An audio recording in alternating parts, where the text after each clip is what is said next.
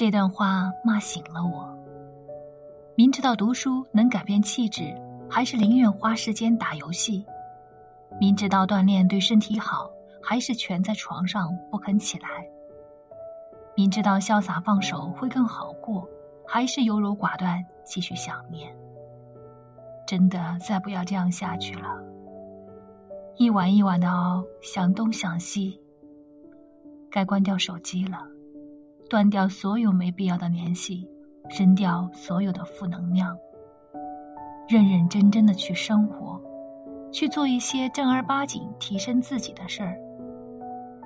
一个女孩最好的生活状态，大概就是该看书时看书，该玩时尽情的玩，看见优秀的人欣赏，看到落魄的人也不轻视，有自己的小生活和小情趣。不用去想改变世界，努力活出自己的火花。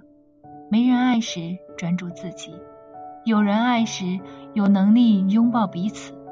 希望我们都是这样的人。